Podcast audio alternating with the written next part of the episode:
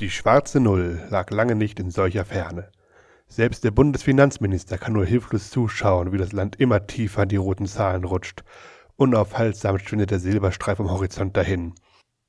Genau genommen ist es ein Quecksilberstreifen, der da zusammenschrumpft. Und er befindet sich nicht am Horizont, sondern draußen im Thermometer. Zwischen den roten Zahlen im Minusbereich, welche auf dem Weg zwischen Auto und Haustür wichtiger sind als der Haushalt.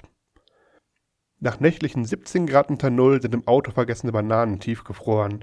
Die Scheiben müssen auch von innen gekratzt werden und das Anlassen wird spannender, als es sein sollte. Angesichts dieser roten Zahlen verliert Neuverschuldung, etwa um vom Bett aus aktivierbare Autoheizungen zu fördern, ihren Schrecken.